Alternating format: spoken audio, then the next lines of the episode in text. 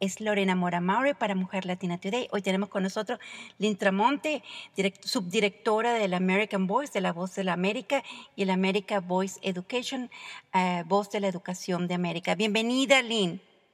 Hola, ¿cómo están? Estamos muy contentos de tenerte aquí porque vas a informar a nuestra comunidad virtual, la comunidad que se comunica a través de los de sus de la tecnología móvil y digital con las noticias que nos interesa y que nos importa. Hablas un poco acerca de tú qué haces en tu en tu trabajo, pero qué es la American Voice y qué hace la American Voice Education o la o la voz de educación de América. Okay. Somos una organización no lucrativa que trabaja para los derechos de los inmigrantes y la, la meta que tenemos es, es poder al fin alcanzar un camino hacia la ciudadanía para los, la gente indocumentada. Pero como no hemos logrado eso todavía, estamos trabajando en muchos otros asuntos también. Por ejemplo, estamos trabajando en la acción ejecutiva que, que hizo presidente Obama para tratar de, um, de avanzarlo para que cubriera más, más personas. Um, estamos trabajando también en las elecciones tratando de comunicar la importancia del voto inmigrante, voto latino, voto asiático en estas elecciones y la importancia de tener una, una solución migratoria uh, para los candidatos. Veo que tú estás trabajando para la que se que se apruebe una reforma migratoria, pero en el 2012 fue una prioridad del presidente que se aprobara la, reforma migratoria, pero los tiempos han cambiado, los tiempos ahora son diferentes y tenemos eh, el campo político eh, está muy, muy difícil para, no solamente para los hispanos, no, todos los hispanos en general. ¿Cómo sientes tú, eh, cómo ha evolucionado, ha tenido que evolucionar tu organización de acuerdo a los retos que estamos encontrando en la comunidad hispana actualmente en el plano político? Bueno, desde yo comencé haciendo este trabajo hace 18 años, tenemos dos cosas han cambiado. Primero, tenemos más apoyo por parte del, Partido Demócrata, aunque no son siempre aliados, ah, tenemos más apoyo por su parte, sobre todo hacia la legislación, y tenemos menos ah, apoyo por parte del Partido Republicano ahora tenemos un partido republicano que, que no quiere tener nada que ver con reforma migratoria legislativa.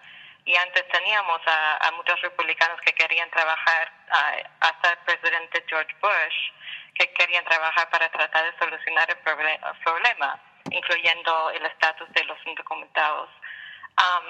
pero también lo que ha cambiado es que el poder latino y el poder de los inmigrantes está Um, está avanzando también.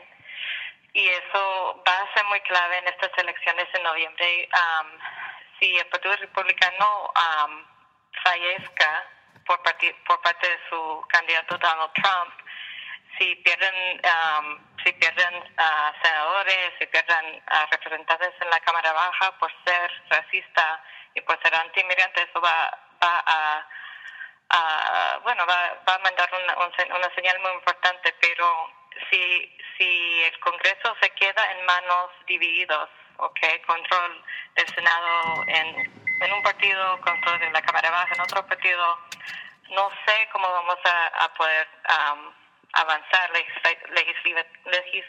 con legislación si los, si los republicanos no quieren trabajar en ello.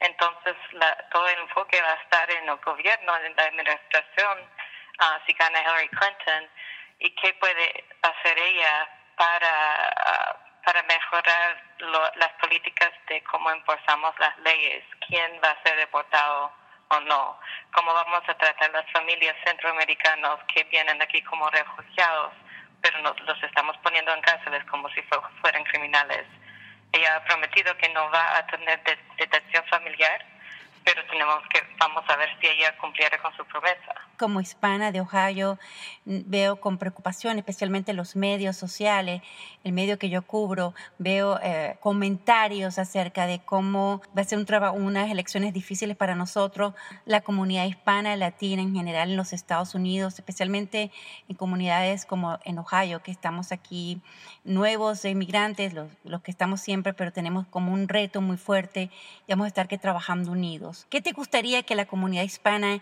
entendiera y te apoyara a tu organización en estas elecciones?